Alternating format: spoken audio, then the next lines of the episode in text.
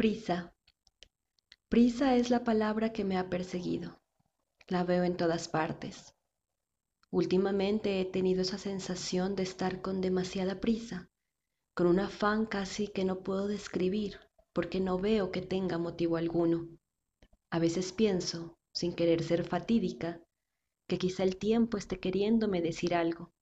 A veces siento que todo puede acabar. Pero a eso no se debe mi prisa. También tenemos prisa cuando queremos escapar. Después de todo, quizás y hasta es lo mismo. Corremos cuando queremos alcanzar algo y corremos cuando queremos escapar de algo. Como sea, la prisa sigue ahí, en mi cabeza. Tenía prisa de sentarme a escribir sobre ella y he llegado aquí y casi no se me ocurre nada. ¿Acaso tendría que ocurrirse? Estoy escribiendo estas páginas mientras escucho un poco a Melendi, mientras tengo demasiado sueño y mientras permito escribir lo que hay en mi cabeza. Yo lo llamo depuración. A veces escribo y escribo sin sentido, porque es eso para mí, una depuración del demasiado que me habita, a ver si ese demasiado se filtra un poco y encuentro algo que pueda escribir, o encuentro con mayor exactitud lo que quiero decir y me sorprendo porque inmediatamente le doy permiso a ese demasiado, inmediatamente siento que es todo lo que hay que decir, no lo que quería, sino lo que hay, solo eso. Y eso es lo que está pasando justo ahora. Y aunque quisiera llegar depurada a este diario, no es así, porque para eso son los diarios, para darnos el permiso de ser un todo confuso, confuso y caótico, y no un poema perfectamente estructurado y que además rima. Yo a veces soy un poema, pero esas veces me duran poco y luego, cuando vuelvo a hacer una historia caótica, creo que entonces no voy a gustar, no me van a amar y dejaré de ser atractiva. Y mi caos intenta explicarme que sin él, entonces mis otras historias tampoco existirían. Y he llegado al punto en el que no me importa, porque soy más un diario a depurar que una novela o un poema a elogiar.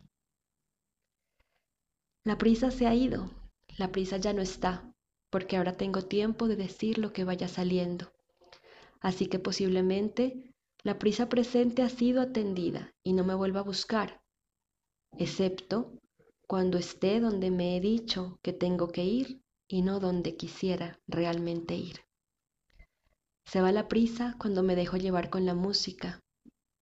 Se va la prisa cuando disfruto del presente, sea lo que sea que esté haciendo. Entonces no existe nada más. Se va la prisa cuando le hago caso a mi inspiración. Se va la prisa cuando escribo. Entonces, ¿la prisa es mala? Mi inconsciente parece pensar que sí, porque es lo que he estado expresando a lo largo de este texto. Y ya que lo veo de esta forma, la prisa no es mala, solo si me está alertando para que no deje pasar lo que de verdad quiero hacer. Y ahora, el libro que escribo está descansando antes de pasar a ser editado.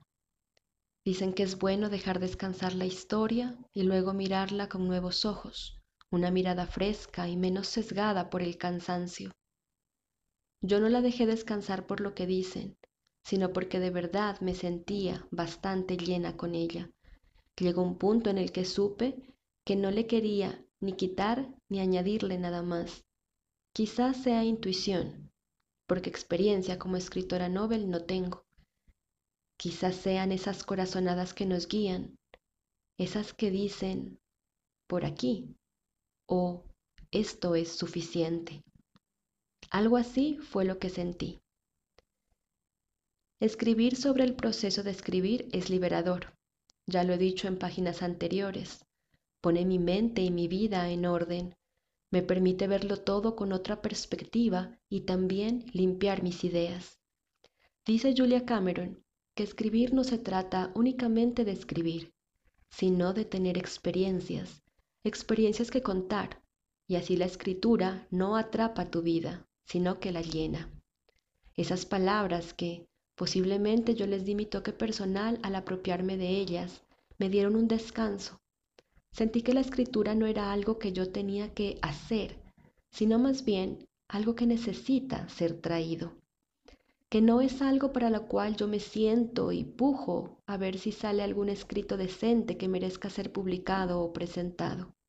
No, al contrario, he sentido que la escritura está ahí todo el tiempo, observando, escuchando, recopilando datos, pensamientos, ideas, para luego interrumpir sin importar dónde ni cómo y crear una extraña sensación de necesito escribir todo esto. Quizá la escritura sea una forma de procesar la vida, sobre todo para aquellas personas que, como yo, las llamo son demasiado. Demasiado pensar, demasiado hablar, demasiado sentir, demasiada necesidad de expresarlo todo, de nombrarlo todo, de entenderlo todo, de amarlo todo, de poseerlo todo, en fin. Vivimos en ese mundo donde, a pesar de demasiado, paradójicamente tampoco es suficiente. Demasiadas ganas crean demasiada necesidad. En mi caso, eso lo he suplido con la escritura, ya que no creo que existan personas, a veces, a excepción de mis amigas, que puedan escucharme divagar y profundizar en la vida por tanto tiempo o con tanta intensidad. Sin embargo, cuando me siento a escribir, ese demasiado empieza a tranquilizarse, empieza tal como un río de fuerte corriente a encontrar su cauce. Y entonces no es que se calme, es solo que encuentra un lugar donde ser, un lugar donde existir. Para mí esa es la página en blanco, mi ecuación perfecta. Demasiada sensibilidad junto a una presencia que observa y oye es igual a una escritora feliz. Cuando mi vida escasea en experiencias, empiezo a ponerme algo ansiosa. Cuando mi vida la invade la rutina y el escribir se vuelve un trabajo, entonces ya no tengo nada que escribir, ya todo parece haber sido dicho. Tal vez ahí también aparezca la prisa.